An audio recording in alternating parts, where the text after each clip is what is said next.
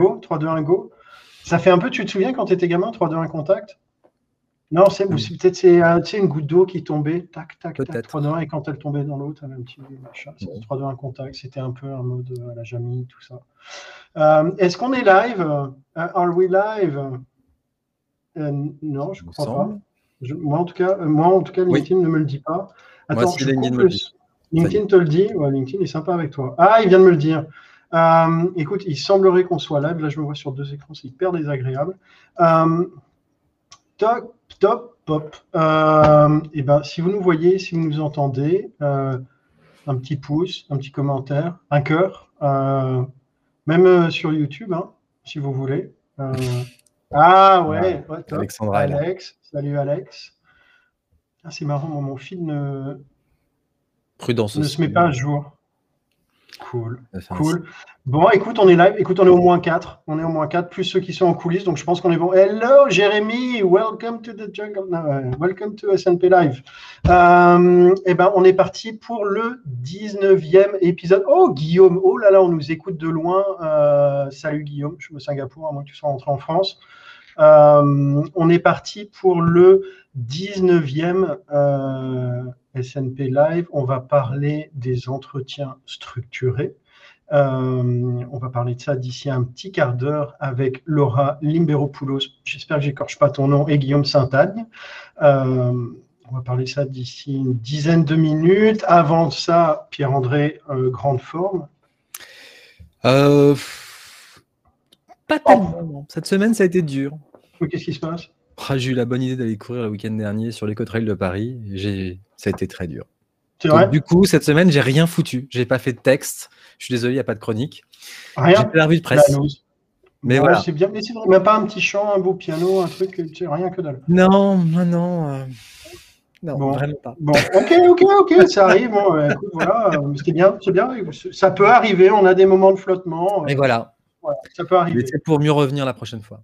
Bon, écoute, nickel. Mais tu vois, tu avais habitué là, avec un niveau, des poèmes, de la prose, eh c'était chaud. Mais bon. Euh, j'ai, euh, avant qu'on commence, euh, je te laisse encore un petit breather, Pierre-André. Il y a la question sourcing du dimanche dernier, qui était le Tour de France arrive dans une station de ski de renom aujourd'hui. Donc aujourd'hui, c'était dimanche dernier. L'ancienne dénomination de son domaine skiable porte le nom d'un célèbre skieur qui était la mascotte d'une célèbre compétition où il a remporté trois médailles d'or. Je mets ça dans le chat pour ceux qui n'auraient pas suivi. Euh, ça vous laisse une dizaine, quinzaine de minutes. Euh, Pierre-André, tu as disséqué la newsletter? Qu'est-ce que tu en as retenu? Ce que j'en ai retenu. Alors, alors, alors, dans quel ordre? Comment je vais commencer? Euh, Tiens, on va commencer par le finalement le dernier dans mon classement là, mais euh, pas, du tout. Ah, il n'y a pas de hiérarchie. Ah, n'y a pas de hiérarchie. C'est juste que voilà, c'est le dernier article que j'ai traité sur euh, le retour à la compétition, on va dire, euh, des startups. Ouais. C'est un article états-unien sur grosso modo ce qui est en train de se passer là-bas, mais globalement, on est en train d'assister, on assiste à peu près à la même chose, on va dire, euh, en tout cas en France euh, et en Europe, euh, sur les, le sujet de, je dirais, des, finalement de la compétition que se livrent les entreprises pour recruter et des changements donc, qui ont impliqué bien forcément 18 mois d'épidémie. Ça les dépasse. Donc, sur des sujets comme le, la, flexibilité du travail, euh, ce qui est intéressant là-dedans, c'est qu'il y a plusieurs, on va dire, euh, plusieurs sons de cloche là-dessus. Ce matin, j'ai vu passer un post aussi de Caroline euh, Chavier sur une mission. J'ai plus assez dans ma filter bubble. Il faut que je, je relike un Non, c'est sur le Slack, sur le Slack, sur une boîte qui, voilà, aujourd'hui cherche quelqu'un pour structurer, on va dire, l'accord de télétravail. donc, effectivement, on parle de ça dans, ce, dans cet article sur l'allocation pour la configuration des bureaux à domicile pour les, les employés, des ressources, je dirais, sur la partie euh, aide psychologique, euh, les horaires flexibles. Donc, on retrouve un petit peu le, je dirais, la, trousse à outils, je dirais aujourd'hui, qui était un peu euh, à l'époque le, comment dire, la, boîte à outils qu'avaient les, les, boîtes les plus avancées pour recruter. Aujourd'hui, c'est devenu finalement, c'est plus un nice to have, c'est devenu presque un must pour certaines. C'est-à-dire que si on n'a pas ça, ça va être très compliqué de recruter. Euh, très clairement, on le voit tous en ce moment hein, sur la partie télétravail. Euh, une boîte qui dirait non, non, demain c'est 100% euh, nouveau back to the office, ça va être enfin retour au bureau 100% ou autre. Même si d'ailleurs les gens sont demandeurs, on ne comprendrait pas qu'il n'y ait pas de politique télétravail qui existe. Donc là, il y a du temps sur la planche, je pense, pour les DRH à venir. Ouais, euh, après le truc c'est que le, le c'est vraiment ce, ce mode non exclusif entre le remote, l'hybride entre guillemets, c'est-à-dire quelques jours au boulot, fixe ou pas au demeurant, et le full time. Et en fait, je pense, enfin en tout cas, je pense que le truc c'est de laisser le choix aux employés, alors en fonction des contraintes des équipes dans lesquelles ils s'intègrent, etc. Mais il y a, y, a, y a, un vrai sujet là-dessus, d'arriver à laisser la flexibilité. Et ce que je trouve, de, enfin, en tout cas, de nouveau ou d'intéressant, c'est que finalement, c'est une demande de clarification, en tout cas là-dessus. Mmh. Et c'est là où euh, on vient de passer 18 euh, mois effectivement en flou artistique parce que c'était vraiment euh, le pragmatisme qui fait que qui, était maître. là, du coup, on en vient à des choses toutes bêtes. Hein, c'est que on va arriver donc à des politiques télétravail. Moi, j'ai le souvenir, ça me faisait rire à l'époque. la boîte de ma femme exigeait à l'époque qu'il y ait un audit électrique de la, de la maison pour le télétravail, parce qu'en fait, ça fait partie des conditions de travail. Et c'est très intéressant de voir que là-dessus, on a un droit du travail qui va moins vite, forcément, que euh, l'évolution sociétale. C'est-à-dire qu'à l'époque, enfin, pour l'avoir, pour, dans l'accord télétravail, enfin, et euh, c'est, le propre. Hein. je crois que c'est pris dans un article que j'ai pu relire ce matin aussi. C'est ouais. de, bah oui, euh, il faut que le, le domicile puisse accueillir le télétravail, et donc sous certaines conditions. Et donc, s'il ne peut pas, l'entreprise participer à la remise en norme du réseau électrique ou c'est pour toi? Ah, Alors, c'est là où c'est pas clair. Ouais. C'est là où c'est pas clair. Logiquement, non. Hein. C'est à toi de te mettre en conformité et puis à ce moment-là de pouvoir. Euh, mais justement, là, on peut avoir. Il va y avoir certainement des zones de, de, pourquoi pas, de, de, négociation à venir. Ouais. ouais, ouais, tout à fait. Donc voilà, bon, c'était en tout cas l'article est intéressant pour ça, de voir ce qui, ce qui est en train d'évoluer. Euh, du coup, j'en arrive au deuxième, au deuxième article, c'est le digital nomade. Donc article euh, euh, des échos, mais qui finalement fait assez, je trouve, assez, assez résonance. Alors moi, il m'interpelle, donc grosso modo, bon, euh, globalement, c'est les, nouvelles, nouveaux usages. C'est-à-dire globalement, le digital nomade, jusqu'à présent, était plutôt freelancer, trentenaire, sans enfant. On voit qu'aujourd'hui, c'est plus un freelancer, c'est aussi un salarié.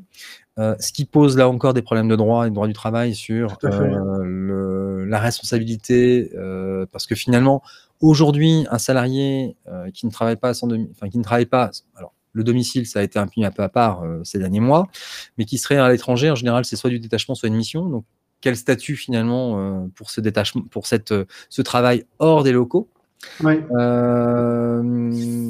Derrière, ça amène aussi beaucoup de choses de réflexion sur l'entreprise comme lieu, comme référent, comme du coup, ça m'a amené ce matin sur des considérations au petit-déj. Ah ouais. Vas-y, partage. Non, mais sur le fait que l'entreprise euh, s'est structurée, on va dire, comme, comme corps social. en tout cas, le salarié et le salariat comme corps social. Ouais. Euh, avec quasiment, on pourrait dire presque 300 ans de lutte des classes. Euh, alors, sans euh, en tout cas, de euh, structuration. Hein, la mutuelle, aujourd'hui, on parle de mutuelle. Le mutualisme, ça vient, c'est né au 19e siècle. C'est la structuration de euh, profession ouvrière pour quelque part peser, entre guillemets, dans le game vis-à-vis de, l'employeur. Mmh. Et on voit hein, une des dernières avancées sociales, c'est le congé paternité qui vient d'être allongé. Donc tout ça, c'est du travail de paritarisme qui a été en place. Là, on a quelque part avec ce nomadisme, l'isolation finalement du salarié. C'est-à-dire que on délite quelque, presque le corps. On pourrait, si on extrapole, dire il y a un délitement du corps social. Le salarié va se retrouver isolé. Derrière, c'est aussi la précarisation, finalement. On pourrait, alors, précarisation. Le corps social professionnel, parce que Bien après, d'un autre côté, tu renforces aussi le lien social qui est hors, euh, hors entreprise. Mais... On est d'accord, on est d'accord. Mais là, c'est vraiment sur le, travailleur vis-à-vis, finalement, euh, de l'employeur. Alors, c'est une vision, euh, c'est le droit du travail français, hein, qui est certainement très aussi. en tout cas, qui a une, comment dire, une teinte, une teinte très, très qui s'est fait avec la CGT, avec les, premiers syndicats ou mmh. autres, très, très marxiste euh, et très lutte des classes. Sans politique, hein, je ne sais pas de la politique, c'est plutôt de l'histoire, là. Hein, c'est vraiment, euh, si on regarde sur l'histoire. Et, euh, et, ça remet en cause quand même pas mal ces sujets-là. avec effectivement, parce que la fin de l'article a des réflexions et pose comme réflexion le, recours finalement à terme, pourquoi pas, bah, si on est à l'étranger et on travaille en télétravail, bah, qu'est-ce qui empêche finalement l'entreprise d'aller salarier un ressortissant étranger moins cher? C'est la ah, mondialisation. c'est la mondialisation. Hein. Et donc, c'est toutes ces réflexions finalement d'ubérisation de l'entreprise. je les trouve extrêmement, extrêmement intéressantes extrêmement. Euh... Je sais pas si le terme, je, je, je, tu vois, sur le terme ubérisation, je pense qu'il est, il est un peu dévoyé parce qu'il est, il est, il est connoté d'office, mais quand tu vois par exemple des boîtes, des startups qui euh, sur, sur, la côte qui disent OK, nous vous pouvez habiter où vous voulez aux US, on vous paye le même salaire. Tu vois, on n'est pas dans l'ubérisation pour le coup. Non, la difficulté en fait, c'est fait, l'isolation et c'est le, le, quelque part le l'isolement. L'isolement. Ah, l'isolement, l'isolation, non, l'isolement. L'isolement, l'isolement de l'individu, en fait. Euh, vis-à-vis de ça, j'irais autant, on va dire, quand on est indépendant, moi, c'est la choix que j'ai fait pleinement ou autre, je suis indep et ça me va très, très bien. Je suis mon propre patron. Euh, effectivement, euh, j'ai des clients et je, je deal avec ça. C'est pas, pas pour tout le monde. Ouais, et, c'est voilà, c'est toute cette réflexion que ça amène. Bon, voilà, c'est mes réflexions de petit déj. Hein. Alors, Allez, troisième article. Voilà, le troisième article, c'est euh, comment dire, un article donc sur euh, comment créer et manager une équipe de sourcing. Alors, en dehors des tips, finalement, ce que j'ai trouvé très intéressant, c'est parce que je le trouve trop peu. Euh, à un moment, donc, le, donc comment s'appelle cette jeune femme? Ah, C'est l'ancienne recruteuse, enfin, pas de patronne. Hmm? Anastasia. Voilà, c'est Anastasia, donc ancienne, ancienne talent. GitLab de GitLab, qui dit à un moment, euh, quand j'ai commencé en tech, recruiting, j'ai toujours pensé ou l'impression que c'était un groupe un peu niche et qu'on était séparés des autres recruteurs. Et elle dit aujourd'hui, maintenant que j'évolue dans le métier euh, et plus j'acquiers l'expérience, je suis convaincu que, euh, en fait, si on est un bon sourceur et un bon recruteur, on peut, on peut comprendre n'importe quel, n'importe quel sujet et n'importe quel, n'importe quel poste qui peut être assigné. Euh, moi, ça fait partie parce que globalement, on a acquis, on a, on a acquis, on a acquis. là là. En fin de semaine, il ne faut pas aller courir sur les trails, c'est pas bon. Euh, on a acquis, on va dire, une, euh, comment dire, une, une méthodo et une approche qui fait qu'effectivement, sourcer, ça reste, on va dire, dimensionner un marché et ensuite approcher les personnes les plus pertinentes par rapport sur ce marché. Donc voilà, c'était les réflexions. Au-delà de, au-delà de ça, bon, l'article effectivement explique un petit effectivement comment évaluer, comment sourcer, comment récupérer, enfin en tout cas comment euh, évaluer de futurs collaborateurs sourcing, euh, elle comment elle fait, etc. Euh, ça fait penser qu'il y avait un autre article sur d'ailleurs le hum, comment on appelle ça, sur évaluer les développeurs et il y a un fil en ce moment sur Twitter euh, donc, qu'a liké, moi, c'est que c'est Shirley qui me l'a fait découvrir hier soir, malgré elle, en tout cas, elle l'a liké, sur un garçon qui, euh, qui est CTO et qui fait part de son expérience en tant que euh, à la fois candidat et à la fois aussi aujourd'hui évaluateur sur le recrutement des différents tests. Et il dit finalement, en définitive, hein, la fin de son thread, c'est de dire finalement, aujourd'hui, finalement, je prends un bout de code que la personne a produite sur son GitHub où il vient avec et on en parle. Et c'est finalement la meilleure évolution plutôt qu'un coding game ou autre, etc. Enfin, le, tout, son, tout, le, tout, le, tout le flux, je vais essayer de le retrouver, puis le, on pourra le mettre en, en, chat. En tout cas, je l'ai trouvé assez intéressant sur les réflexions, effectivement, de euh, comment finalement euh, on peut évaluer, euh, évaluer quelqu'un avec tout ce que ça peut poser comme problème, l'étude de cas finalement, parce que on le voit, on en parle beaucoup en, dans la partie dev, mais finalement, on le retrouve aussi euh, sur d'autres fonctions. Comment est-ce qu'on met en place une étude de cas? Euh, Est-ce qu'on le met en place? Euh, Enfin, c'est moi, c'est des vraies questions longtemps auxquelles je suis confronté avec mes clients. Sur mm. comment faire quelque chose qui ne soit pas artificiel, qui ne soit pas ex nihilo?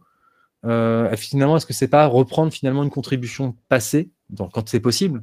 Oui, c'est ça, quand c'est possible. Pour dire on en parle et, et on a un support pour en discuter voilà, sur les réflexions euh, que ça m'a amené. Du, euh. petit-déj.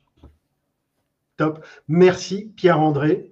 Euh, on va enchaîner avec la réponse au sourcing quiz. Je l'ai vu passer, mais alors j'ai pas vu d'entrée de qui c'était parce que ça me marque que c'est un LinkedIn user anonyme que je pourrais. Ah voilà, Marie-Pierre, tout à fait. Alors, je m'entends avec un écho, c'est assez désagréable. je vais partager mon écran. Un petit onglet. Bim. Il y a encore un écho. PA, tu as, changé un truc de ton côté ou pas? Non? Pas du tout. Ok, bon, c'est chez moi peut-être. Alors, euh, on cherche quelqu'un qui est arrivé, enfin, on cherche l'arrivée du Tour de France du 4 juillet, dimanche dernier. Donc, on voit que l'arrivée s'est faite à Tignes. Et on sait qu'on cherche le nom de l'ancien euh, domaine skiable. Et donc, pour le coup, on va rechercher ancien euh, nom domaine skiable. Et ça, ça devrait nous donner quelques réponses, euh, notamment, alors la page Wikipédia en français.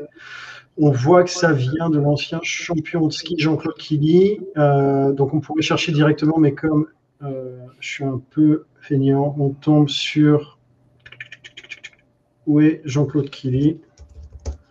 Voilà, on tombe sur l'espace Killy, ici. L'espace Killy qui est donc en l'honneur de Jean-Claude Killy. ça fait du clic, mais on y arrive. Et euh, en lisant, alors je l'ai déjà lu, donc je vais aller un peu plus vite, on se rend compte euh, qu'il est l'un des deux Français à avoir remporté trois médailles d'or au cours des mêmes JO. Euh, et c'était au JO de 68 à Grenoble. Et donc là, après, ça devient plutôt simple, c'est trouver la mascotte des... Ah, vous voyez peut-être pas pour le coup, hop, des Jeux olympiques de 68. Et là, euh, le skieur. Et donc voilà, c'était la réponse au sourcing quiz. Euh, superbe mascotte, comme vous pouvez le voir dans les images ci-dessous. Bim, j'arrête ceci. On va rentrer dans le vif du sujet. Voilà le thread. Ah, top. Alors, le thread euh, Twitter dont parlait Pierre-André. Je vais vous le mettre là dans les commentaires. Si vous voulez regarder en même temps, c'est intéressant. Enfin, moi, je regarderai après, de toute façon, pour sûr. Euh, on va rentrer dans le vif du sujet. Je vais faire venir sur scène donc Guillaume Saint-Agne et Laura Limberopoulos. Soyez les bienvenus tous les deux. Euh, alors, on va parler euh, des entretiens structurés versus le gut feeling. Euh, qu'est-ce qui fonctionne le mieux, pourquoi, qu'est-ce que c'est? Euh, merci de vous, prêter au jeu aujourd'hui. Euh, Guillaume, écoute, pour ceux qui ne te connaissent pas, qui es-tu, que fais-tu, d'où viens-tu? Alors, bon, ça, on n'a que trois quarts d'heure, donc je ne sais pas si je vais pouvoir répondre à ces questions. Mais je vais essayer d'être synthétique. donc, je suis le directeur du recrutement EMEH chez Miracle, qui est donc une, des, une licorne française qui construit des solutions de marketplace pour euh, des opérateurs dans le monde entier. Et euh, ça fait un peu plus d'un an que j'ai rejoint Miracle. Et avant ça, j'étais responsable du recrutement et de la marque employeur chez Ubisoft. où je recrutais des gens aussi. Et avant ça, j'étais chez AXA où j'étais campus manager, où je ne recrutais pas les gens, mais je leur disais venez pour candidater, pour qu'ils soient recrutés derrière. Donc voilà mon, historique de recrutement et je vais m'arrêter là. Ok, top. Bienvenue Guillaume, merci. Laura, même exercice, qui est-tu, d'où viens-tu? Alors, moi, pour le moment, donc, je suis chef de service pour le recrutement et la sélection et tout ce qui touche à l'image de marque employeur au niveau d'un grand groupe hospitalier belge, euh, le CHU-UCN Namur. À côté de ça, j'ai d'autres casquettes. Je suis indépendante complémentaire euh, pour le CELOR, qui est un organisme public spécialisé dans la sélection de profils issus de l'administration publique. Et euh, quand il me reste un peu de temps aussi, je suis suis euh, coach euh, et j'ai bien des particuliers que des clients euh, pour optimiser leur processus de sélection ou du coaching type développement professionnel.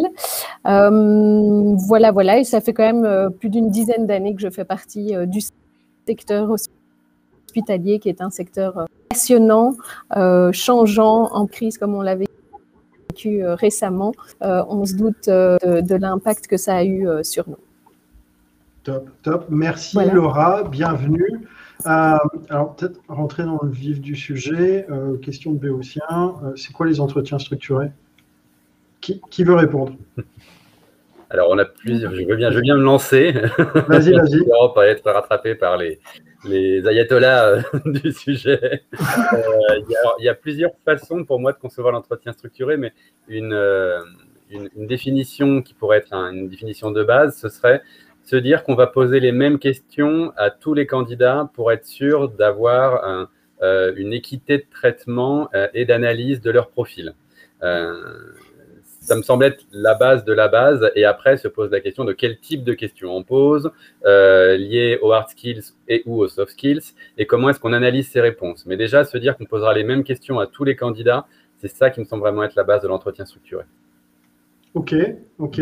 Laura, même vision, tu rajouterais quelque chose, tu changerais quelque chose? Je rajouterai un petit élément, euh, c'est que pour moi l'entretien structuré est aussi lié au fait que euh, c'est en lien permanent avec l'analyse de poste ou le descriptif de fonction, alors qu'un entretien non structuré, ben justement, voilà. Comme on n'a pas défini les questions, ça dérive. Ouais, ouais, ouais, tout à fait. Ok, ok. Euh, alors, donc en théorie, je comprends le principe on pose les mêmes questions dans un, souci d'équité, d'analyse euh, des, candidats. Euh, alors effectivement, quel type de questions tu poses, euh, Laura? Comment toi tu, tu, organises ça? Comment tu mets ça en place? Alors, nous, on met ça en place par rapport euh, justement à une analyse de poste et surtout à des compétences, à des soft skills euh, qu'on va euh, rechercher. Donc, on va créer en amont ce qu'on appelle des questions d'amorce pour pouvoir justement identifier la compétence clé et pouvoir l'analyser après. C'est quoi des exemples de questions d'amorce? Mais par exemple, je prends toujours une question d'amorce très facile euh, par rapport, donc tu cherches à valider l'esprit d'initiative, par exemple. Eh bien, une question d'amorce pour amener ton candidat à parler de sa prise d'initiative, c'est euh, donne-moi un exemple de situation, euh, d'une proposition, d'une amélioration que tu as proposée dernièrement dans ton job. Donc, tu le fais partir d'une situation type, mais que généralement tout le monde a un petit peu vécu euh, déjà, et euh, tu le fais développer sur, euh, sur un exemple concret et pragmatique. Ok, ok. Ça, c'est des questions d'amorce. Et pour chaque compétence, on a des questions d'amorce. Que tu as déjà prédéfinies Ok. Guillaume, Et qu'on va, qu'on va ajuster aussi au profil, excuse-moi. Ouais, pas de souci. Exactement, nous on fonctionne de la même façon. Il y a deux types d'entretiens chez Miracle. Il y a l'entretien euh, expertise qui est généralement fait par le RI manager. Celui-ci, pour être honnête, il n'est pas extrêmement structuré parce que ça repose beaucoup sur le RI manager et donc on essaie de le structurer davantage, mais il a quand même lui ses propres questions et son propre cheminement à voir à travers l'expertise du candidat. Donc c'est difficile là de définir une liste de questions euh, tout à fait calibré en amont. Nous, on essaye de l'aider en lui, en, lui, en lui amenant des méthodes pour les incidents critiques et des choses comme ça. Mais après, c'est surtout la partie soft skills qui, elle, est très structurée parce que euh, euh, c'est la plus difficile à évaluer naturellement, entre guillemets. Recruteur, c'est un métier, ça s'apprend. et donc, quand on demande d'évaluer l'esprit d'initiative ou chez nous, on va évaluer, par exemple, la capacité à aller au-delà de ce qu'on demande, ce qu'on appelle notre valeur go above and beyond, et ben, on a une banque de questions que les intervieweurs qui vont analyser cette, euh, ou recruteurs qui vont analyser cette valeur doivent respecter. Donc, ils doivent piocher dans cette banque d'environ euh, 10 euh, questions. Alors, ils ne posent pas les 10, évidemment. Ils piochent les questions les plus pertinentes par rapport au profil du candidat, par rapport à ce qu'il vient de dire, etc. Euh, et donc, il y a une première question qui est une question d'amorce, et ensuite, ils creusent. Euh, donc, on a des questions rebonds, hein, parce que sur l'analyse de la réponse, on veut être certain que bah voilà, le, le, candidat nous raconte un exemple qui soit pertinent et qu'on puisse juger de façon pertinente. Et donc, du coup, nous, les questions qu'on pose, elles sont assez paramétrées aussi parce qu'on ne pose que des questions comportementales qui commencent toutes par racontez-moi une fois où. Euh, on ne pose pas de questions situationnelles qui, sont, qui peuvent avoir lieu dans d'autres processus de recrutement qui commencent par euh, que feriez-vous si? Euh, parce qu'on estime, mais ça après c'est notre parti pris, qu'on on obtient beaucoup plus de réponses sur la personnalité et l'attitude réelle d'un candidat quand on lui demande un exemple concret dans le passé, que si on lui demande de se projeter sur une problématique dans l'avenir où là, on va avoir de jolies tartines sur euh, comment est-ce qu'on organise la paix dans le monde, euh, mais qui sont pas très cohérentes avec la façon dont la personne va se comporter dans la réalité. Euh, du coup, on fonctionne toujours comme ça et on, forme et nos intervieweurs et nos recruteurs à analyser la qualité de ces réponses selon une, encore une autre grille. Comment tu les, comment tu les formes à ça? Alors, tous les euh, recruteurs et encore plus du coup les intervieweurs, parce que du coup, dans notre processus de recrutement, il n'y a pas que le hiring manager, le recruteur et éventuellement le N plus 2 qui participent, il y a aussi des collègues qui vont participer pour évaluer les valeurs, parce que les collègues connaissent mieux, enfin aussi bien, voire mieux, la culture de l'équipe et de la boîte que, que le recruteur qui vient d'arriver, par exemple. Euh, et bien, du coup, ces gens-là sont formés pendant déjà trois heures. Il y a une formation que moi et la directrice de recrutement aux US animent, où on leur apprend l'entretien structuré, la méthode de recrutement star, euh, comment analyser les réponses, les questions rebonds, etc. Et ensuite, ils font du shadowing et de recruteurs et de top interviewers pour voir comment ça se passe avant d'être en autonomie eux-mêmes euh, sur, leur, sur leurs entretiens. Donc du coup, euh, enfin, ça, a plein de bénéfices que je pourrais détailler, mais je veux pas trop partir. Et ok, ok. Écoute, je fais juste une incise par rapport au commentaire d'Arnaud qui dit que le recrutement structuré est avant tout très encadré dans les moteurs de recherche. On ne parle pas du tout de, de, structure de moteurs de recherche, mais vraiment de techniques d'entretien euh, qui justement permettent euh, à tous les candidats euh, de, de, pouvoir proposer des, des, valeurs et des compétences et être évalués de manière la, plus équitable possible. Plus équitable et la plus presque, je vais dire, scientifique. Alors évidemment, après, ça reste de l'humain. On n'est jamais complètement. Ouais. on n'est pas en train de, tester des éprouvettes et des bactéries. Hein. il y a la science, il y a, l'art et il y a la pratique. Mais juste pour. Ouais. Pardon, excuse-moi Guillaume. Juste pour repréciser, effectivement, sur la partie évaluation, d'une part, il y, a deux, il y a deux moyens. Soit on le met en œuvre, c'est-à-dire que soit on fait ce qu'on appelle les assessment centers, soit effectivement c'est la collecte de faits. Et c'est vrai que l'entretien structuré s'oppose à l'entretien, je dirais, biographique, mm. qui est finalement Pierre-Paul Jacques, sa vie, son avant. Mm. Laura, toi, tu fais. Oui. Je voulais juste rajouter un, élément. Euh, au-delà de l'équité, moi, ce que je vois surtout dans les, dans les entretiens structurés, c'est l'objectivité qui est augmentée.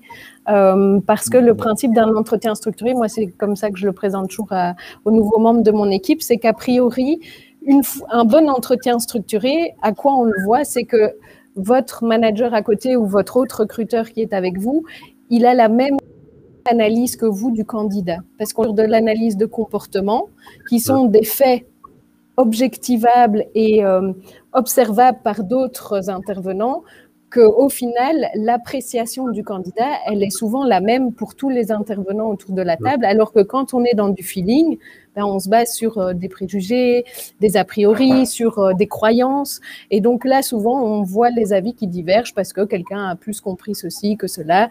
Et puis là, ça fait débat parfois pendant des heures. Euh, mais moi, je trouve que c'est un, critère important. mais ça veut dire le constat que tu fais, c'est que quand tu as plusieurs, enfin voilà, tu, as souvent la même grille de lecture ou la, même, la même cotation sur chaque intervieweur. Ah ben normalement, si tu, tu creuses, tu approfondis, tu confrontes et tu vas dans du comportement, oui, c'est objectivable. Mais alors pourquoi faire plusieurs entretiens Si tu as les mêmes réponses. Si, pourquoi faire les mêmes pourquoi Ah non, pas chez les. Excuse-moi, j'ai pas compris. Ah non, non, non, non, parce que les exemples, les histoires que les candidats vont te ramener, c'est pas les mêmes histoires. Et ton niveau de comportement va varier. Quelqu'un qui a un fort esprit d'initiative, par exemple, tu vas voir des comportements systématiquement reproduits dans différents exemples où à chaque fois il prend le lead ou il prend l'initiative. Quelqu'un qui va te donner le même type de comportement, oui, mais il peut être plus faiblement présent que chez quelqu'un qui a la compétence qui est très développée. Je ne sais pas si je suis claire. Ça implique que vous ayez qu'on ait, qu'on ait défini déjà ce qu'on cherche.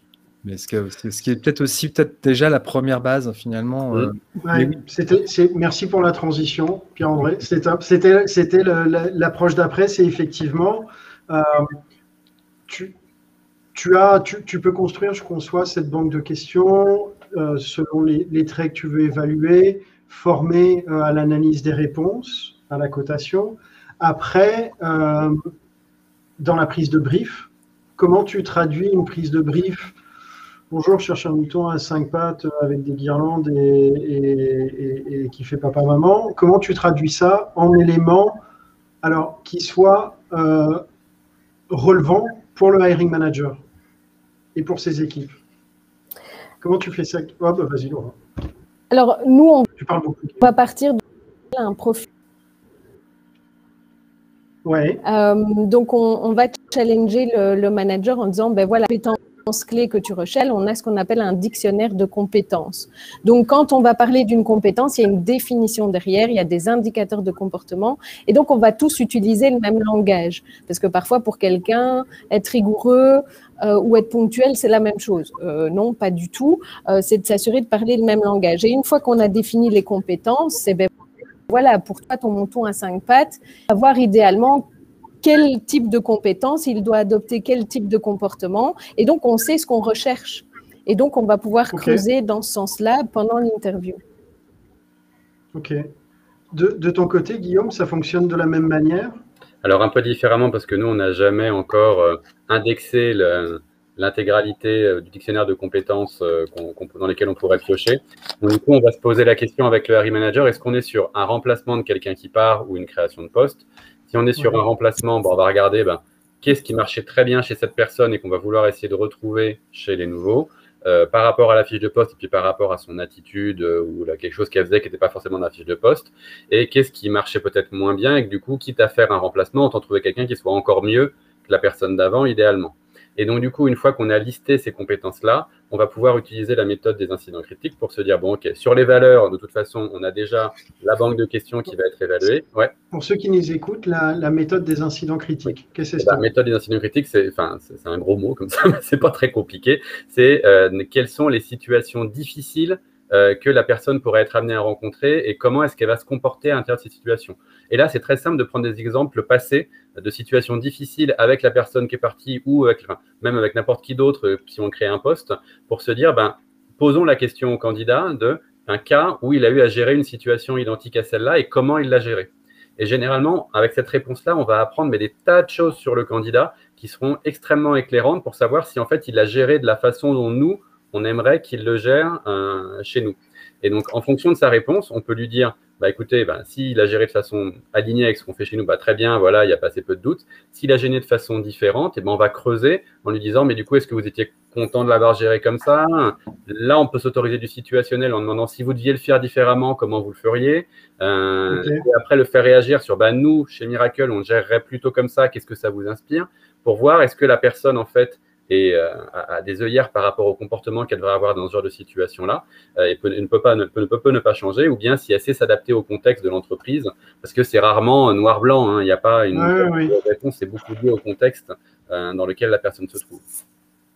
Ok, donc en gros, tu vas, tu, tu, tu vas utiliser cette méthode pour analyser le comportement de la personne face à une situation vécue, le corréler aux attentes de fonctionnement euh, de ton entreprise et ensuite tester un peu, soit ça colle, c'est parfait, soit tester la flexibilité un peu de la personne, enfin l'ouverture à une autre manière de faire, à une autre approche. C'est ça. Et ça, on va pouvoir aussi le faire sur les valeurs. Et c'est plus simple, évidemment, quand c'est le recruteur qui anime ça, parce qu'on en parlera peut-être après, mais il y a ce que le recruteur aimerait vraiment faire en termes d'entretien structuré, et puis ce que les managers font vraiment euh, dans les entretiens. Et souvent, il y a une petite distance, parce qu'ils ne sont pas recruteurs de métier, malheureusement. Euh, donc, du coup, il y a, y, a, y a, à voir comment c'est appliqué derrière. Mais effectivement, euh, c'est ce qu'on essaye de faire pour que la prise de brief ait une valeur ajoutée avec le RI manager, qu'on ne soit pas juste là à prendre la liste des courses en disant bah, écoute, le marché est tendu, je vais voir ce que je peux faire. Euh, qu'on puisse vraiment sortir avec lui des qu'est-ce qui ferait que cette personne se répondrait à ce que tu attends. Et donc, c'est un peu de la maïotique, hein, c'est l'aider à accoucher de euh, une, plus qu'une fiche de poste, un, un profil qu'il aimerait avoir et l'aider à hiérarchiser entre ces différentes compétences pour euh, euh, voir en fonction du profil qu'on va trouver s'il pourrait matcher intégralement ou pas. En fait, ça, ça, me fait penser à un truc, je, je, ça dévie un peu, mais cette, cette, technique de prise de brief, donc elle est, elle est très bien parce qu'elle te permet euh, son, atout principal, c'est que ça te permet effectivement de construire tout ton process d'entretien derrière. Mais ce que j'entends aussi, c'est que tu, vas aussi essayer d'avoir des informations qui vont t'aider quand tu vas euh, construire ton annonce pour faire réagir les personnes et forcément les faire répondre. Ça, peut te donner des éléments euh, pour faire réagir les candidats, pour, les, pour inciter certains à postuler et d'autres pas. Euh, est-ce que Laura, toi, c'est des choses que tu fais quand tu as une prise de brief? Est-ce que tu as une flexibilité sur l'écriture des annonces? Et est-ce que quand tu fais ta prise de brief, ça donne des éléments que tu vas utiliser, bien sûr, dans ton process d'évaluation, mais aussi euh, te, donne des petits mots-clés ou des petites choses à rajouter dans tes annonces? Oui, nous, on essaye vraiment de personnaliser selon les différents services euh, nos offres d'emploi et de, créer même ce qu'on appelle des, témoignages hein, dans nos offres d'emploi, l'équipe ou le manager, pour que le langage utilisé, le style correspondent au maximum euh, réalité euh, qui les attendra sur le, sur le terrain. Donc oui, on a la liberté sur la forme. Ok, ok. Euh, alors, est-ce que si, je peux, juste dire quelque chose à ça, au-delà de la rédaction d'annonces, cette méthode-là, elle permet de déminer le terrain. Parce qu'en fait, sinon, ce qui va se passer si on y va un peu trop la fleur au fusil euh, sans trop structurer la, demande au début, c'est qu'il y a des tas de candidats qui vont tomber euh, à l'interview avec le hiring manager et que le recruteur va devoir du coup ajuster sa recherche en fonction de ceux qui ont échoué. Euh, alors c'est quelque chose qui était potentiellement anticipable en essayant de construire le plus possible cette liste en amont. Ça ne veut pas dire que derrière ils vont tous passer, mais en tout cas ça permet d'ajuster le tir. C'est de la chasse, un vocabulaire guerrier, désolé, mais d'ajuster un peu le tir sur les candidats de la façon la plus pertinente possible et éviter d'avoir trop d'échecs. Il y a, J'y vois, une vertu aussi sur euh, des candidats qui. Parce que le problème, c'est que finalement, l'entretien, l'entretien biographique favorise les bons, les bons candidats au sens des gens très entraînés. Là, on est sur une démarche de maïotique, et donc forcément, les gens verbalisent finalement ce qu'ils font, et donc sont jugés sur ce qu'ils font, et non pas sur ce qu'ils déclarent. Et c'est là où aussi, effectivement, euh, on a quelque chose qui euh, laisse sa chance, effectivement, aux candidats moins disaires, euh, et sur les populations dev, je fais beaucoup de data scientists qui ne sont pas forcément d'ailleurs les plus éloquents.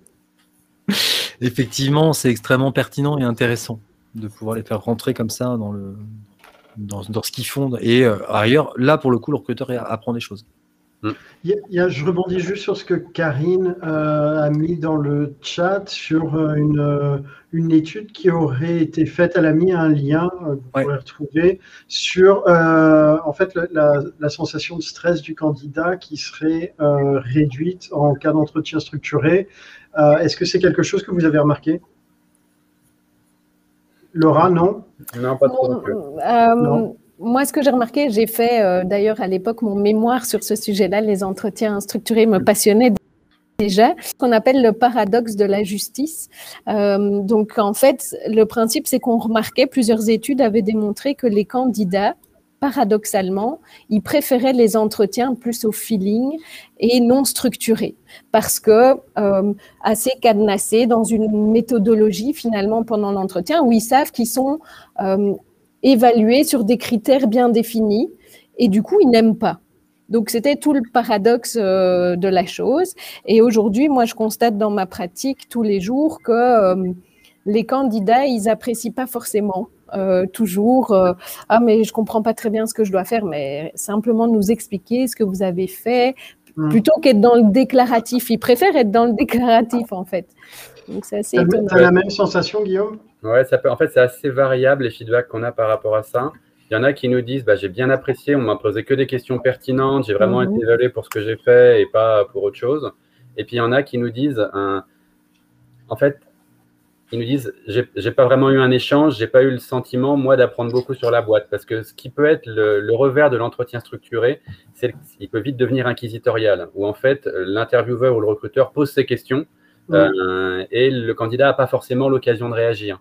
Donc ça, il faut quand même être assez attentif en tant que recruteur à bien justement bah, le laisser donner sa réponse, commenter sur la façon dont nous on ferait dans notre boîte, euh, échanger un peu parce que il faut aussi qu'il comprenne que les questions qu'on lui pose ont une valeur pour qu'il puisse se projeter sur les problématiques qu'il va rencontrer en nous rejoignant. Euh, et donc du coup, ben, poser une question à un candidat assez précise sur comment est-ce qu'il travaille au collectif, c'est pas juste pour voir s'il coche la case, c'est parce qu'en fait chez nous, il risque d'être challengé par rapport à cette valeur-là. Hein, et donc, du coup, c'est important qu'il puisse en avoir conscience.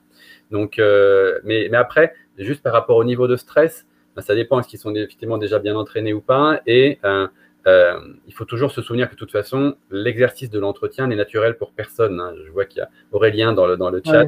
recruter, enfin, candidat, c'est pas un métier. Donc, du coup, normalement, si on les coache bien, si on leur dit bien ce sur quoi on les attend, ben, il y a le, game et enfin, les règles du jeu sont plus claires et, ils savent que c'est un exercice au, au grêle duquel ils doivent se plier.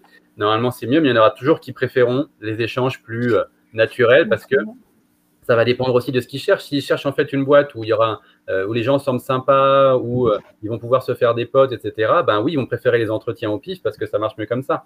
Mais euh, mais moi, je pense personnellement, et j'essaie de convaincre tous les hiring managers qu'on recrute pas des potes, on recrute des gens qui vont être pertinents sur leur métier et qui vont permettre d'aller bien plus loin que ce que nous on peut faire seul. donc du coup, c'est ça, dépend des perceptions des candidats et de, la façon dont eux évaluent l'entreprise en même temps que l'entreprise les évalue. Quoi. Alors, moi, j'ai vu faire dans une compagnie euh, qui était un, de mes clients, qui globalement communique les questions sur lesquelles il attend le candidat. C'est ce que disait Aurélien. Avant, l'entretien. Est-ce que vous faites ça? Et je trouve, j'ai trouvé ça extrêmement intéressant. Nous, on les coach aussi, ouais. Nous, on les brief aussi. Pardon. Mais vous leur envoyez les questions ou pas? Pas toutes, mais des exemples, oui. Euh... C'était ça que j'avais trouvé intéressant, c'est que là, il y avait carrément les questions. Voilà, vous êtes attendu là-dessus. Hmm. Et nous allons parler de ça. Mais en fait, souvent, ce qui va mettre mal à l'aise aussi des candidats, c'est euh, bon, ben, souvent un entretien, on l'a dit, c'est un moment. Euh, voilà, euh, pas le plus agréable, assez formel dans, dans, la vie d'un, dans une carrière. ce qu'on voit, c'est que parfois la difficulté, elle provient du fait qu'ils ne trouvent pas tout de suite des exemples suffisamment pertinents. Il y en a, le stress les bloque et puis, ah, il faut que je raconte une expérience où j'ai vécu telle chose ou telle chose. Et alors, il y a le blanc. Euh, ça mm. vient pas, alors qu'une discussion à bâton rompu, ben il n'y a pas de blanc, quoi. On, on on discute, et là, ils doivent chercher un exemple pertinent, et je pense que c'est ça qui met parfois en difficulté aussi. c'est pour ça que, nous, on les prend pas en traite, on leur dit, il y aura une partie entretien structuré sur les valeurs, voilà nos valeurs, préparez vos exemples. Généralement, le recruteur passe du temps avant ces entretiens-là avec le candidat pour lui donner un exemple sur une valeur. On leur dit des questions qui commencent par racontez-moi une fois où. Après, on leur dit pas tout non plus, parce qu'on leur dit pas non plus, voilà, on attend des réponses tard, euh, synthétiques, détaillées, parce que sinon, après, euh, c'est une récitation. Et, on a, parfois, leur donner trop de règles peut au contraire les surstresser, parce qu'ils ouais. essaient d'avoir tout en tête, ce qui n'est pas évident. Mais en tout cas, alors, les coacher un peu au début, euh, c'est clé pour voir si justement ils savent prendre ce, ce pli-là. et après, il faut bien se dire aussi que chez nous, l'entretien structuré et la méthode STAR, c'est pas juste une grille d'analyse à l'entrée. Si on est très attentif au fait que les candidats aient un discours structuré, c'est parce que c'est dans notre culture d'entreprise aussi. Dans des moments, dans une scale-up où, euh, je suppose c'est pareil dans un hôpital où il peut y avoir beaucoup de stress, euh, être sûr que euh, les collaborateurs vont rester straight to the point, vont pas perdre leurs moyens et vont réussir à continuer à communiquer de façon utile et pertinente avec le reste de leurs collègues, c'est clair. Donc du coup, c'est vraiment important. Donc du coup, si déjà le candidat ne sait pas avoir cette structuration du discours en entretien, euh, bah, il y a peu de chances, avec, le niveau de stress qui est suivi dans l'entretien, il y a peu de chances que dans des moments difficiles euh, qu'il pourra avoir en entreprise, il puisse garder ce niveau de structuration du discours. Oui. Ok, ok. Donc, ah, c'est marrant, je ne faisais pas ce lien-là, mais ça a du sens, en fait. Ça, ça conditionne clairement aussi la culture d'entreprise, la manière de, sûr, de, communiquer. d'entretien, face au candidat, c'est ben voilà, vous allez être évalué, enfin, ça, ça, ça, illustre l'enculture d'entreprise. Et c'est pour ça que nous, ce qu'on fait, mais qu'il faudrait qu'on fasse dans toutes les boîtes, c'est il faut absolument aligner la grille d'entretien des candidats, enfin la grille d'analyse des candidats, avec la grille d'analyse des collaborateurs derrière. Il faut que ce soit la même. Oui, ouais, ouais, tout à fait, tout à fait. Alors moi, ça, ça m'amène à une question, c'est que si tu construis une boîte from scratch, tu peux dire, OK, je vais mettre en place ce process-là, cette méthodologie-là d'évaluation. Quand tu arrives dans une entreprise, ou un hôpital, peu importe, enfin une structure déjà existante, hmm. en hypercroissance ou pas au demeurant, euh, bon, on, va, dire qu'il y a même un niveau de complexité avec l'hypercroissance, mais euh, comment tu fais pour mettre en place euh, des entretiens structurés avec le, le, minimum, on va dire, de friction ou de force de frottement vous, vous êtes arrivé, les structures étaient déjà existantes ou vous les avez mises en place? Alors moi, oui. Donc, je suis peut-être moins pertinent pour répondre à cette question, du coup, Laura. Moi, pas. Euh, quand j'ai été engagée, euh, j'ai été engagée pour euh, créer un service recrutement et sélection avec l'ARH qui pilotait les recrutements parce qu'avant, ça se faisait par les managers, on voyait beaucoup de copinage ou de potes qu'on recrutait. Et donc, euh, quand je suis arrivée, c'est tout de suite une méthodologie, puisque j'avais fait mon mémoire là-dessus, euh, que j'ai proposée. Et c'est sûr que ça a frotté au début, mais j'ai tenu bon. Et aujourd'hui, c'est entré dans les mœurs. alors, comment tu as fait pour faire passer cette approche-là? Tu vois, pour euh, changer un peu la culture de communication, de, de technique d'entretien ben, premièrement, j'ai expliqué le, pourquoi, quel était euh, l'intérêt de, ce genre de méthode. Alors, moi, j'avais la chance aussi d'arriver dans un, hôpital universitaire basé sur tout ce qui est scientifique. Donc, j'arrivais avec de la matière scientifique et dire attention, il faut quelque chose de scientifique, de validé scientifiquement. Donc, j'avais déjà quelques points euh, d'avance. C'est vraiment de, de, montrer les, les practices, dire, ben voilà, si on va sur ce type de questions-là, tu vas pas avoir le même type de réponse, etc. Et voilà, ils ont assez été assez convaincus. Euh, et ils se sont dit, bon, ben, on doit lâcher prise à un moment, on va voir ce que ça donne. Et, euh, et voilà, ils sont plutôt contents. Euh. Dix ans plus tard, ils ne sont pas mécontents à première vue. Non, ils sont contents. ils veulent tous bosser avec nous aujourd'hui. Non, mais du coup, c'est une très bonne question parce que moi, du coup, j'ai eu la chance d'arriver chez enfin, ce qui m'a attiré chez Miracle, c'est cette culture du recrutement où il y a une, déjà une forte décision collective, les entretiens structurés et une place du recruteur qui est centrale euh, pour réussir à évaluer les candidats grâce à cette méthode de l'entretien structuré. Mais euh, au-delà de ça, euh, c'est vrai que ce qui peut être difficile, c'est, et notamment chez Ubisoft, quand moi j'y étais, je voulais mettre en place l'entretien structuré et j'avais des managers qui recrutait depuis très longtemps euh, comme ça, ça marchait très bien, la boîte fonctionnait très bien, pourquoi est-ce qu'on changerait? Donc il y avait plus de réticence. Euh, ce qui peut être difficile aussi, tu parlais des boîtes en hyper-croissance tout à l'heure, c'est ça dépend vraiment de quel est, la, enfin, quel est le contexte de recrutement. Est-ce qu'on fait face à des candidatures volumiques et donc du coup il nous manque une grille d'évaluation euh, fiable euh, et, pertinente pour trier ces candidatures?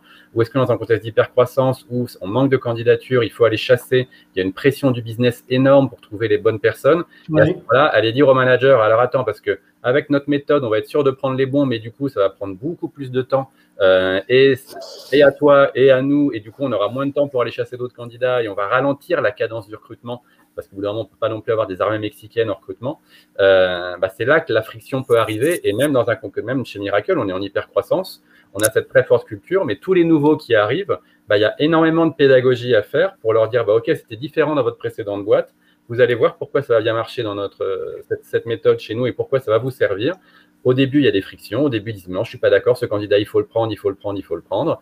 Et puis, au bout de deux ou trois erreurs où en fait ils se rendent compte que le candidat ça l'a pas fait pour des raisons qu'on avait identifiées pendant le process de recrutement et qui faisaient qu'on n'était pas qu'on n'était pas enclin à prendre le candidat, bah là ils voient la valeur un, euh, un peu euh, à leur, à leur dépens parce que du coup ils ont perdu du temps euh, avec un candidat qui va sur lequel on avait trop de doutes au début. Donc c'est aussi ça qui est vachement pertinent à faire avec eux, c'est le retour d'expérience sur est-ce que la raison pour laquelle ça ne le fait pas avec ce candidat finalement euh, au bout de 3 4 mois, enfin période d'essai, est-ce qu'on avait identifié ça pendant le processus de recrutement? Et enfin, chez Miracle, quasiment 90% des cas où quelqu'un est parti ou bien on a dû rompre sa période d'essai, la raison pour laquelle ça ne l'a pas fait, on l'avait identifié pendant le processus de recrutement grâce à l'entretien structuré. Alors parfois c'était juste un signal. C'est impressionnant, ça c'est un bon argument de. C'est un super argument. Parfois c'était juste un signal faible, c'est pas quelque chose où on s'était dit bon, faisons attention, du coup n'y allons pas. Mais la plupart du temps, c'était quand même un vrai doute qu'on avait. Et donc, on a décidé ensemble d'aller au-delà de ce doute ou pas.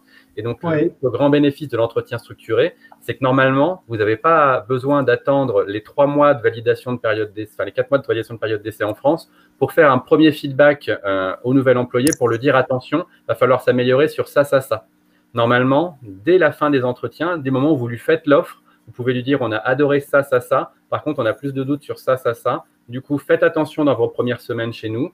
Votre manager est au courant, il va pouvoir vous accompagner sur le sujet. Mmh. Euh, et du coup, ben, les candidats adorent parce qu'il y a déjà, comme on recrute beaucoup de, gens très talentueux, ils ont souvent le syndrome de l'imposteur. Donc là, au moins, ils se disent, bah, je sais sur quoi je dois progresser, c'est clair et net. Euh, et en même temps, euh, on prend personne en traître et on peut, dès le début, travailler avec les candidats sur, ce, sur, sur leur piste d'amélioration. Donc, tu, te sers en fait du résultat des entretiens structurés pour préparer l'intégration, l'accompagnement. Laura, de ton côté, tu fais la même chose? On le fait, euh, oui, on le fait aussi systématiquement, nous, pour nos profils cadres. Euh, parce qu'on en a moins à, recruter. On a tout un process d'assessment interne qu'on a développé. Et pour les profils employés, on est quand même sur un volume de 400, 450 par an. Pas toujours l'occasion, mais en tout cas, le candidat a la possibilité d'avoir un feedback. Donc, si il vient vers nous, il l'aura. que nos profils cadres, on les oblige à venir prendre ce feedback pour pouvoir être tout de suite accompagnés au mieux dans leur prise de fonction. Et est-ce que vous faites les, entretiens de sortie aussi de la même manière que ce que Guillaume décrit pour essayer de corréler un peu la raison du départ avec ce qui pouvait être identifié euh, dans le process de recrutement en amont Oui, on, mais depuis peu. Euh, on a rendu ça systématique, les entretiens de sortie, puisqu'on a des obligations légales aussi pour euh, les faire.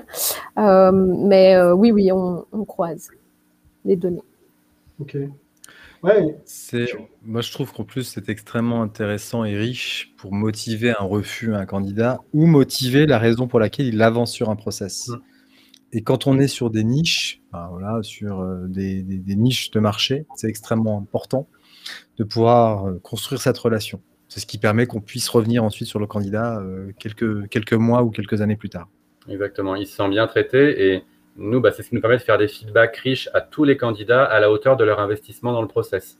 Puis souvent, si le candidat, on l'a juste éliminé sur CV, bon, ça lui a pris un clic de candidater sur le site, donc il peut très bien se satisfaire d'un clic du recruteur qui lui fait désolé, ça ne le fait pas. par contre, si le candidat il a fait tous ses entretiens avec nous, qu'il a passé parfois plusieurs heures avec l'entretien structuré, on ne peut pas revenir le voir en disant bah, le manager n'a pas le coup de cœur, mais on vous recontacte si on a un poste, quoi. C'est pas possible. Donc, il faut... Recontactez-nous si vous voyez un truc qui vous intéresse. Oui, voilà, parce que nous, on n'a pas c'est encore mieux. Euh, parce que nous, on peut, enfin, on, se doit de lui faire un retour à la hauteur de son investissement. Et grâce à l'entretien structuré, on a des exemples très objectifs qui sont pas forcément toujours vrais, parce qu'il n'y a pas de vérité absolue en la matière. Parfois, le candidat a juste raté son entretien, n'a pas pris le bon exemple, etc. Euh, et donc, moi, quand je fais un feedback, je dis toujours au candidat, voilà, enfin, c'est pas une psychanalyse, hein, c'est un entretien d'embauche. Il y a peut-être des choses qu'on a vues, vous allez vous dire, bah, en fait, on m'a jamais parlé de ça, c'est bizarre que j'ai dégagé ça. Euh, mais ça aide quand même le candidat, quoi qu'il en soit, soit à se dire, oui, on m'a déjà fait ce feedback-là, il faut que je travaille sur ce point-là, soit à se dire, en fait, on m'a jamais parlé, on n'a jamais fait un tel feedback, donc peut-être qu'il faut que je travaille sur ma posture parce que c'est vraiment pas quelque chose que j'ai envie de générer, c'est pas ce que je sens être au fond de moi, quoi. Donc, euh, donc ça peut être extrêmement. Et même. J'ai eu des retours comme ça de, de candidats qui t'ont dit ça? Alors jamais mon rêve ce serait quelqu'un me dise j'ai adoré ce process, ça m'a plus appris sur moi qu'en 10 ans de psychanalyse. Mais bon, ça, ça n'est jamais arrivé encore malheureusement. J'arrête le Lexomil aujourd'hui. mais, en tout cas, oui, ça leur sert. Même si on ne les prend pas, ils comprennent pourquoi et ça leur sert pour leur prochain process. Et donc, euh, généralement, ils aiment beaucoup. Et enfin, souvent, moi et mes recruteurs, les candidats nous remercient en disant vraiment c'est bien de prendre le temps euh, et nous, on dit, bah, c'est normal, mais au-delà de prendre le temps, c'est aussi de leur donner les vraies raisons pour lesquelles ça le fait ou ça le fait pas. Ouais, Laura, tu as la même. Euh, oui, franchement, on ne sera pas beaucoup à l'opposé, désolé. Souvent, je... par contre, je lis un, commentaire là euh, qui dit que le dernier, Gavin. De, Gavin qui dit, oui. Il y a plus que ça, ouais. Ouais, c'est quoi votre euh, spicy magic sauce? Ah, bah, Il y a le euh, mojo, après il y a des trucs qu'on communique pas. Hein, c'est le feeling, quoi. Euh, moi, je pense qu'il y a d'autres facteurs. on ne dit pas que, que l'entretien structuré, c'est une, une, comment je veux dire, une formule magique et que du coup, on élimine tous les risques d'erreur. Moi, ce que je dis tout le temps, c'est que ça diminue le risque d'erreur, qu'on balise au maximum.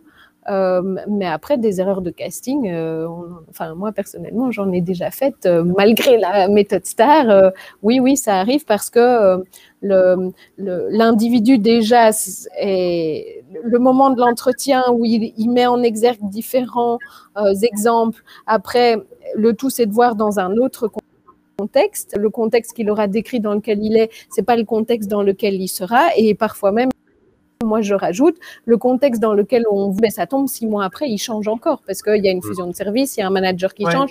Donc, ça reste euh, une photographie à un moment T de certaines compétences du candidat. Et après, il y a toute la magie de l'être humain qui fait qu'il y a plein de variables qui vont intervenir. Ça reste du vivant, donc il y a ces sciences exactes, mais même dans ce qu'on prétend être les sciences exactes, il y a des erreurs scientifiques c'est pas pour autant qu'il faut s'abstenir de chercher à avoir plus de méthodes et plus de rigueur scientifique. Donc l'entretien structuré, c'est pas ça qui va, c'est pas un coup de baguette magique, mais c'est quand même ce qui vous emmène dans le bon sens pour euh, faire ben, moins d'erreurs de recrutement, euh, avoir une meilleure expérience candidat et, euh, et, derrière une meilleure relation avec vos hiring managers. Mais ça m'amène à une question qui est où, bon, je, pense que je connais la réponse d'avance, mais euh, est-ce que vous, vous, faites bien attention à inclure les prises de référence dans vos process? Non? Non, pas de prise de rêve? Non, non, vraie question. Euh, Guillaume ou Laura? Nous, on en fait. Les quelques fois on a pu en faire, déjà, il faut toujours informer le candidat, évidemment. Euh, mais, mais même, enfin, moi, j'ai jamais trouvé ça très pertinent parce qu'évidemment, on informe le candidat, c'est lui qui nous donne les noms des personnes à contacter, donc c'est des gens qui vont dire du bien. Et même si c'est des gens avec lesquels ça s'est mal passé, comme personne n'est un salaud de nature globalement qui a envie de mettre en difficulté quelqu'un qui cherche un nouveau job, euh, il va pas dire exactement ce qui s'est mal passé. Donc euh, c'est très biaisé en fait la prise de l'air, comme je. Ouais. Attends, Laura, Laura d'abord, toi, est-ce que vous alors, faites des prises de rêve ou pas? Moi, je, valide de nouveau ce que dit euh, Guillaume. Après, là où on peut en prendre parfois, c'est sur euh, des profils techniques ou logistiques où on va clairement poser aussi des questions très euh, factuelles et fermées, du style un, deux fois sur l'année, votre collaborateur a-t-il été Donnez-nous un chiffre. Des, questions qui, qui laissent voir appréciation à notre culture de prise et nos valeurs de se dire, OK, nous, c'est un taux suffisant ou pas suffisant. Donc, on reste assez dans les questions qui ne sachent pas trop quoi dire pour bien dire. Mais après, euh, moi, je rejoins l'idée qu'on vous dit ce qu'on a envie de vous dire hein, euh, au téléphone. Euh, s'il a envie de dire non, il n'était jamais absent, alors qu'il l'a été tout le temps parce qu'il ne veut pas flinguer son ex-collaborateur, ben voilà, vous, vous partez avec ça. Et so what? Oui, mais est-ce que, alors, est-ce que, alors moi, c'est deux questions. Est-ce que le taux d'absentéisme est déjà une, information légale à communiquer?